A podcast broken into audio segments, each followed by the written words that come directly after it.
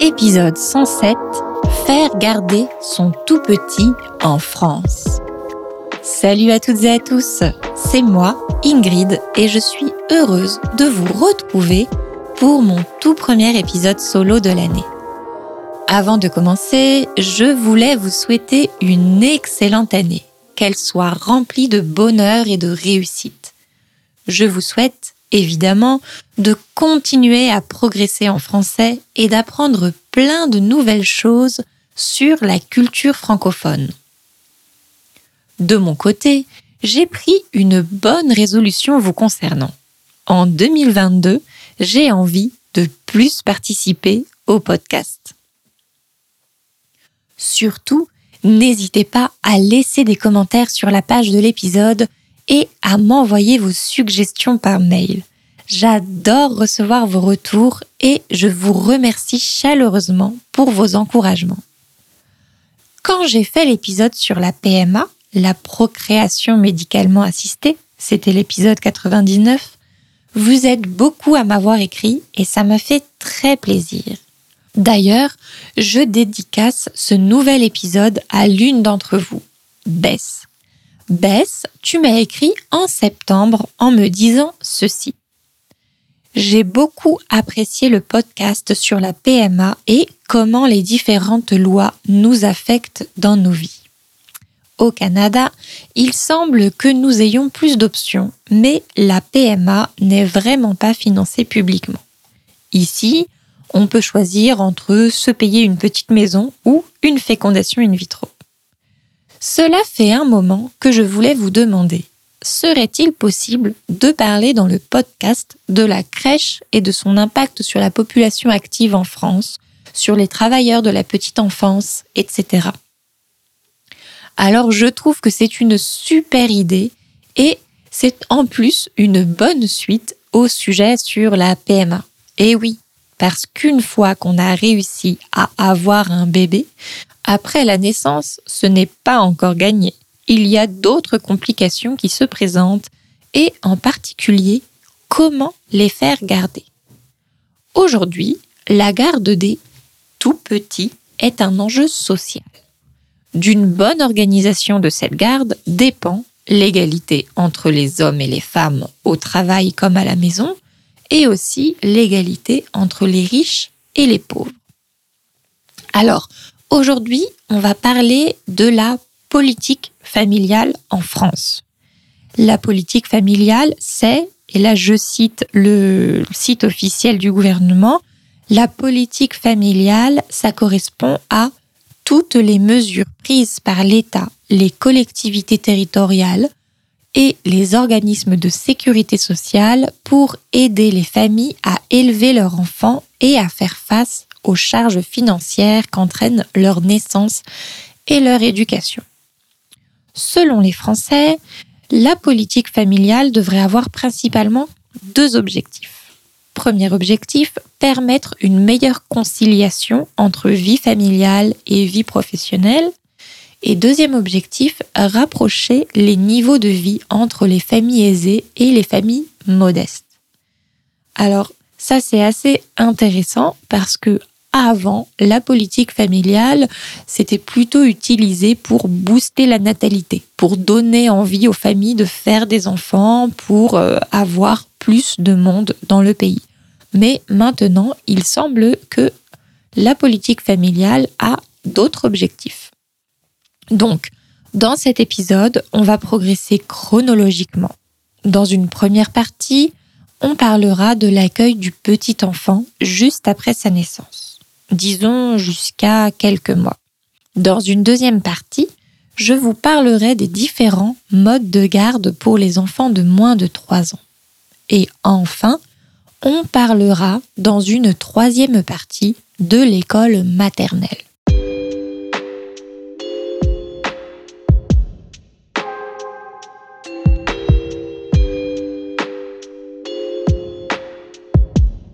Commençons par un petit point de vocabulaire. Pour nommer un enfant qui vient de naître, on peut utiliser bien évidemment le mot bébé. Ça, vous connaissez sûrement. Il y a même peut-être un mot similaire dans votre langue. En anglais, c'est baby. En espagnol, on peut dire bébé.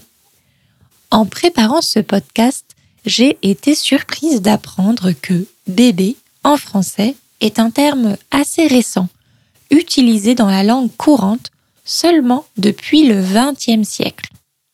Avant, on disait plutôt nouveau-né, nourrisson ou enfançon. Alors, enfançon, vous pouvez l'oublier tout de suite. Ça ne se dit plus du tout.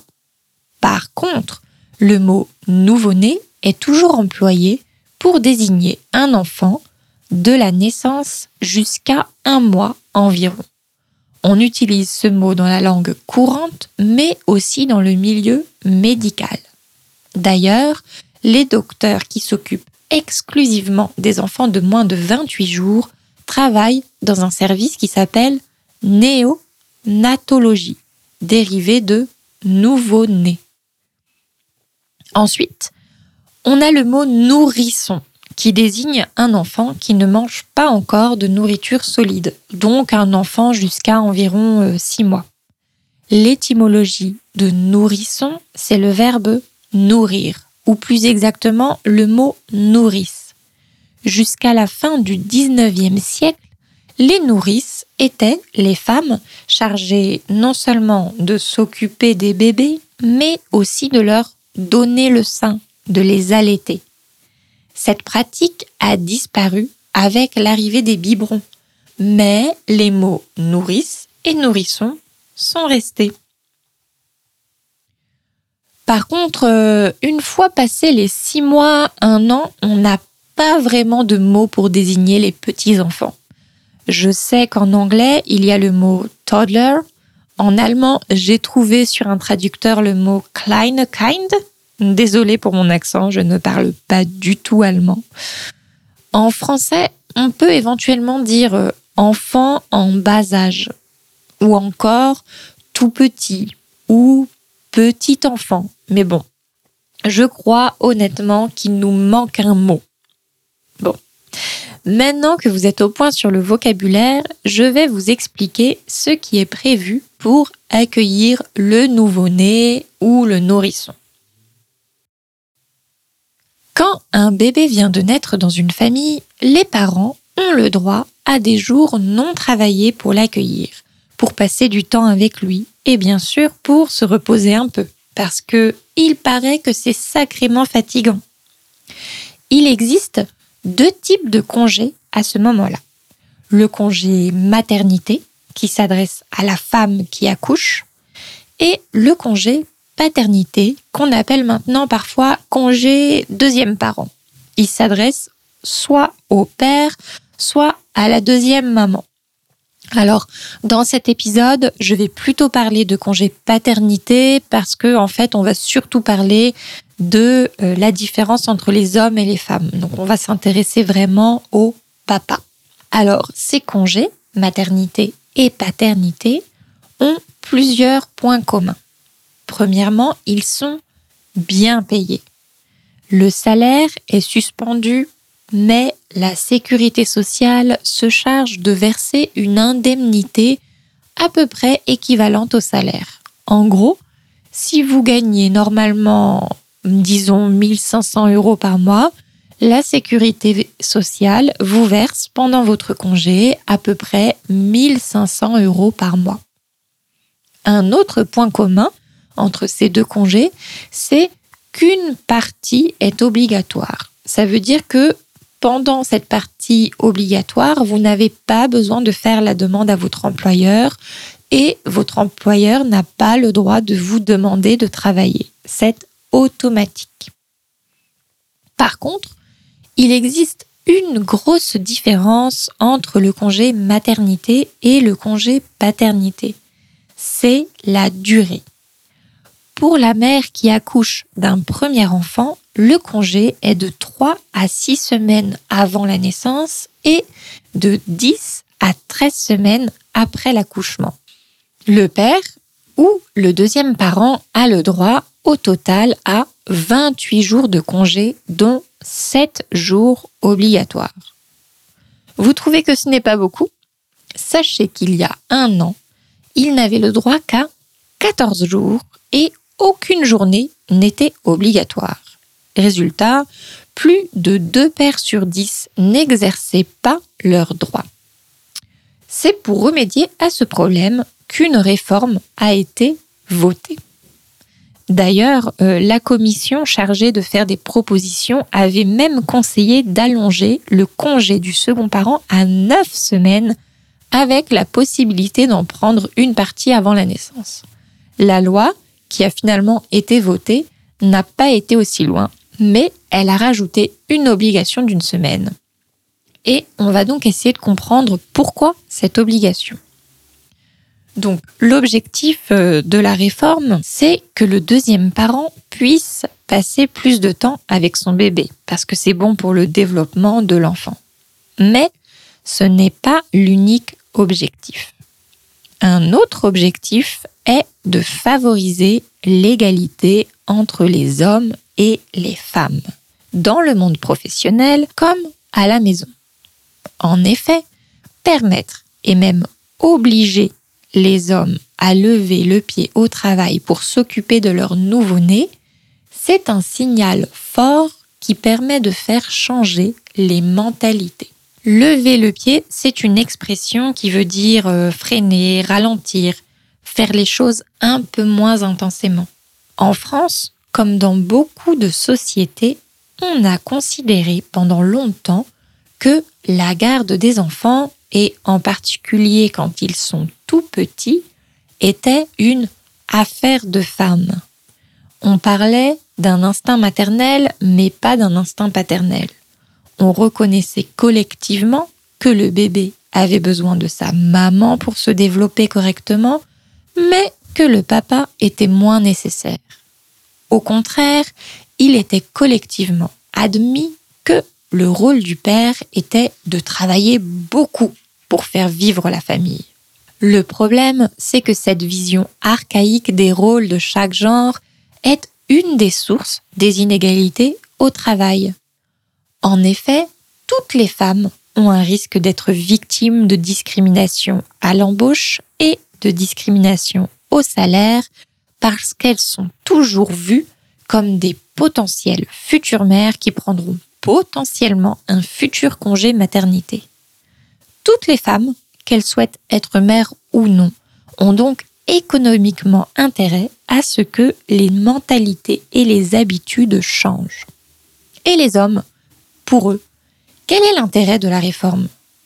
Pour eux, c'est plutôt l'inverse. Dans le monde du travail, ça peut être mal vu pour un homme de demander du temps pour s'occuper des enfants et pour euh, sa vie personnelle en général. Le fait qu'une partie du congé paternité soit obligatoire est un bon moyen pour eux de prendre du temps pour leur famille sans avoir à le demander ni à le justifier. Alors, aujourd'hui, c'est vrai qu'il reste toujours une grande inégalité de durée entre le congé paternité et le congé maternité. Mais petit à petit, la France opère des changements symboliques pour équilibrer les rôles entre femmes et hommes à la maison avec de grandes répercussions dans le monde du travail. Alors donc, si vous avez bien suivi, vous avez compris que tout ce que je vous ai dit concerne les nouveau-nés et les nourrissons. Mais une fois que les congés paternité et maternité sont passés, qu'est-ce qu'il se passe? On va voir ça dans une deuxième partie.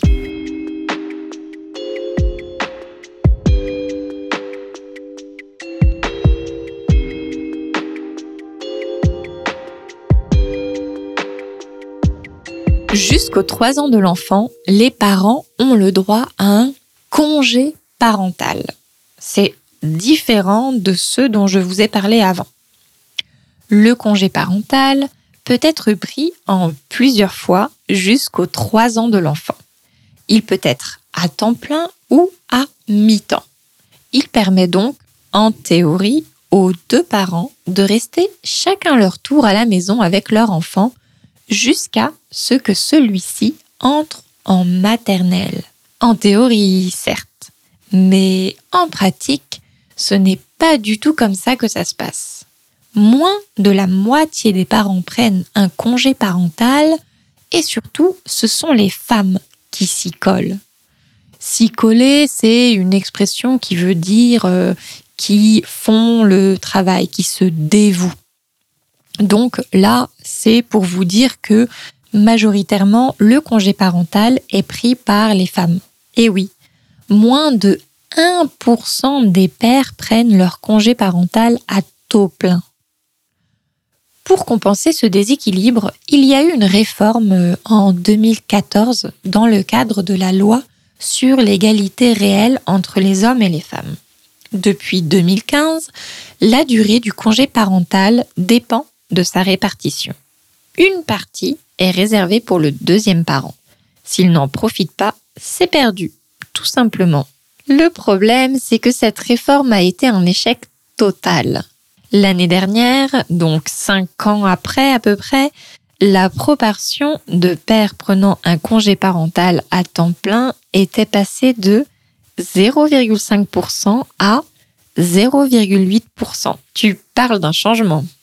Pourquoi un tel échec? En fait, euh, c'est simple. Le congé parental n'est pas payé sur la base du salaire. Peu importe sa situation initiale, le parent qui prend un congé parental recevra une indemnisation forfaitaire d'un montant vraiment très bas. C'est environ 400 euh, euros.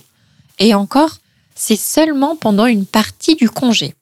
Le parent qui voudra prendre trois ans pour la naissance de son premier enfant n'aura pas le droit à une indemnisation pendant trois ans il recevra une indemnisation pendant six mois et le reste du temps ne sera pas du tout payé.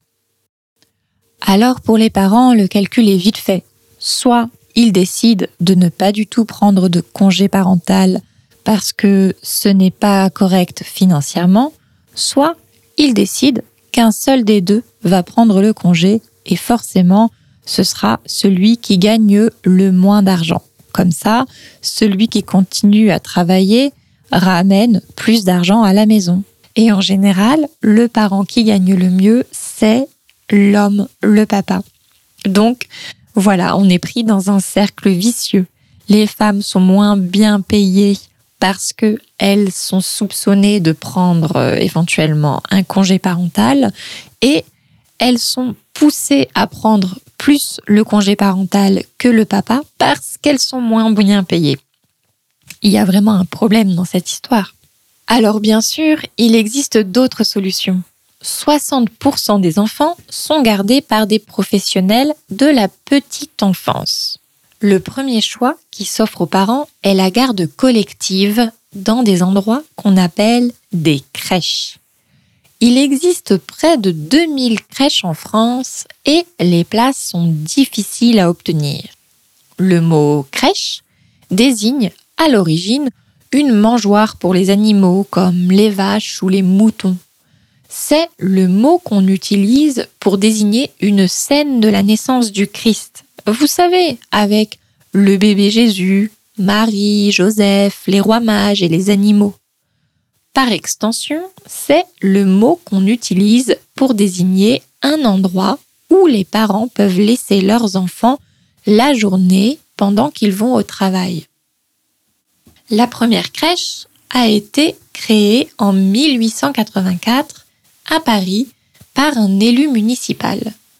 L'objectif était d'offrir aux enfants des ouvrières un endroit sain où passer leur journée et être soignés pendant que leur maman allait au travail. Le concept a très bien fonctionné et des crèches ont été ouvertes partout en France. Puis, quand les femmes des autres classes sociales ont commencé à travailler, les places en crèche ont été de plus en plus demandées. Aujourd'hui, il existe plusieurs types de crèches. Collectives, familiales, parentales, d'entreprises, halte garderie et jardin d'enfants. Tous ces établissements sont similaires et ils ont en commun d'être en partie financés par l'État. Les parents doivent payer une partie, mais le montant va dépendre des revenus des parents et euh, c'est calculé par l'État. Le problème, c'est qu'il n'y a pas du tout assez de place pour tout le monde. Dans certaines villes, il y a 6 places pour 100 enfants de moins de 3 ans. Dans les villes où il y a plus de place, on atteint peut-être 40% euh, de place. En plus, les conditions d'attribution sont opaques. Opaque, ça veut dire qu'il n'est pas transparent. C'est quand il n'y a pas de règles claires. Certaines enquêtes journalistiques ont révélé qu'il était possible d'obtenir une place en écrivant des lettres aux élus municipaux, en passant des appels, en clair, en se faisant pistonner. Se faire pistonner, ça veut dire réussir à avoir quelque chose grâce à une personne euh, à l'intérieur du système. Forcément, les parents avec un plus grand capital culturel et économique sont favorisés. Tout le monde n'a pas les outils pour réussir à convaincre monsieur ou madame le maire. Au final, ce sont 20% des enfants de moins de 3 ans qui réussissent à aller en crèche ou dans un autre type de garde collective. Pour les autres, donc un peu plus de 30% des enfants, L'autre option, c'est la garde individuelle, c'est-à-dire de faire garder son enfant par une nounou. Nounou, c'est le diminutif de nourrice. Donc la nourrice, on en parlait avant, c'était la personne qui s'occupait anciennement des enfants des familles aisées. Aujourd'hui, on utilise encore le mot nourrice, mais je pense que c'est quand même plus commun de dire euh, nounou. Dans tous les cas, nourrice ou nounou, ce ne sont pas des mots administratifs. C'est plutôt une façon générale, voire affective, de désigner toute personne dont le métier est de s'occuper de son enfant. Enfin, des enfants des autres. La nounou, ça peut être simplement une babysitter qui n'est pas forcément qualifiée. Ça peut être une jeune fille au père, mais souvent, les parents préfèrent opter pour une nourrice agréée, une professionnelle qui est diplômée et qui sait ce qu'elle fait. Dans ce cas-là, ça peut être soit une auxiliaire parentale quand elle se rend chez les parents, soit la plus courante, hein, c'est l'assistante maternelle qui accueille les enfants chez elle.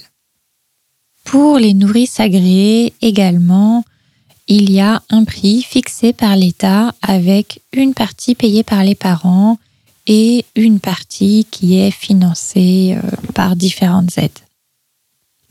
Alors, peut-être que vous avez remarqué, je parle de tous ces métiers au féminin. Une babysitter, une jeune fille au père, une auxiliaire parentale et une assistante maternelle.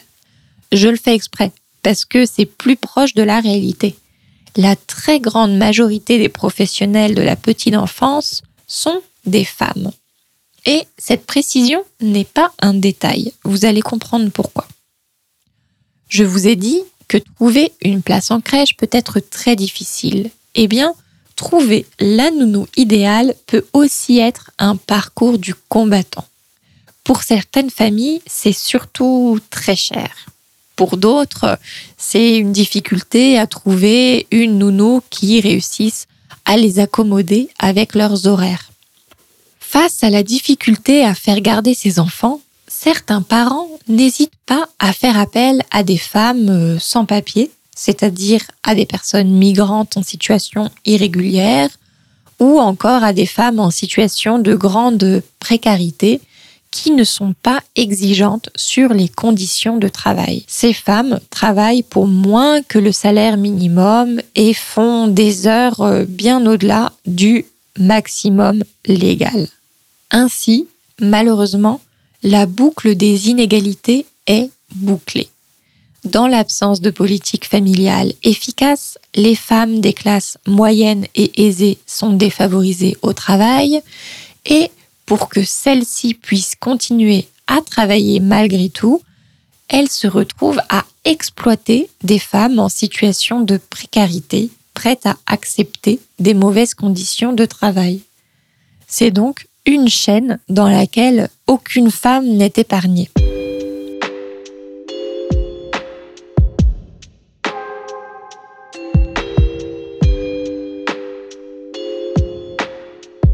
Vous avez compris, faire garder ses enfants est très difficile en France et cela déséquilibre les relations entre les hommes et les femmes à la maison comme au travail. Heureusement, à partir de 2 ou 3 ans, ça commence à devenir un petit peu plus facile grâce à l'école maternelle. Et ce sera notre troisième et dernière partie, comment l'école est utilisée comme un moyen de garde. La maternelle est l'école où vont les enfants à partir de 3 ans et jusqu'à l'âge de 6 ans. Depuis la rentrée 2020, en France, la scolarisation est obligatoire à partir de 3 ans. Avant, c'était à partir de 6 ans. Mais en réalité, cela fait des années que la France a le taux record de scolarisation des enfants de 3 ans, parmi tous les pays de l'OCDE. En 2019, selon les chiffres de l'OCDE, donc, 100% des enfants de 3 ans étaient scolarisés en France, bien au-dessus des 80% de la Finlande ou des 66% de l'Australie. Les deux seuls autres pays de l'OCDE qui comptent 100% des enfants de 3 ans scolarisés sont Israël et le Royaume-Uni. Donc, c'est pour ça que je vous disais que l'école maternelle sert aussi de mode de garde en France. Sans qu'elle soit obligatoire, les parents y inscrivaient systématiquement leurs enfants dès la petite section. Pourtant, dans son fonctionnement, l'école maternelle française est très loin de ressembler à un simple jardin d'enfants où les petits jouent librement, comme ça peut être le cas dans certains pays. En France, dès l'âge de 3 ans, les enfants sont divisés en classes de niveau. L'année de ces 3 ans, un enfant entre en petite section. Ensuite, il passe en moyenne section et la troisième année, c'est la grande section. Il y a environ 25 élèves par classe et à chaque classe, un ou une prof que les enfants appellent maître ou maîtresse. Le maître ou la maîtresse a un programme scolaire à respecter. Si les enfants n'ont pas toutes les connaissances requises ou si au contraire ils sont en avance, ils peuvent redoubler ou sauter une classe.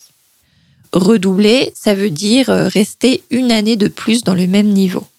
Et sauter une classe, ça veut dire passer directement deux niveaux au-dessus. Ce système très scolaire et rigide surprend souvent les étrangers qui ont des enfants en France.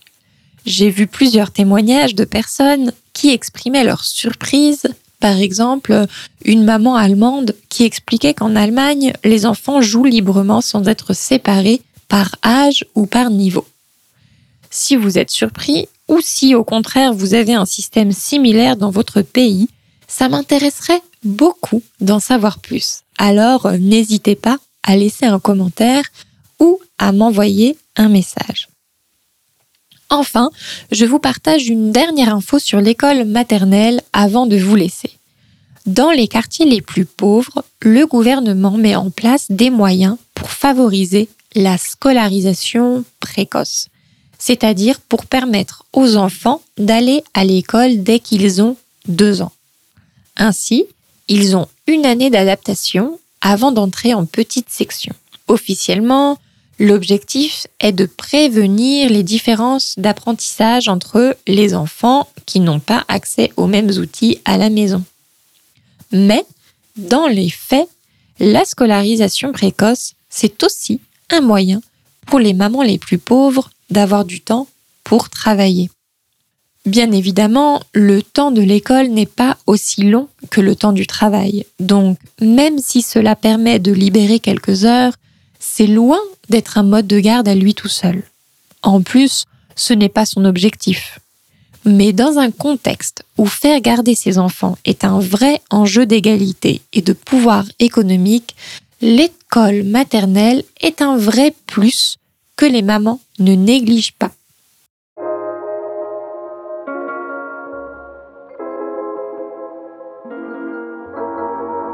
Voilà, j'espère que cet épisode vous aura éclairé sur euh, les différents modes de garde pour euh, les enfants en France. J'espère que vous aurez appris du vocabulaire. Sur la page de l'épisode, bien sûr, vous retrouverez la transcription avec le vocabulaire euh, que vous pourrez apprendre. Si vous avez des remarques, des suggestions, n'hésitez pas à m'écrire, je serai ravie de vous lire. Merci à tous et à très bientôt pour un prochain épisode.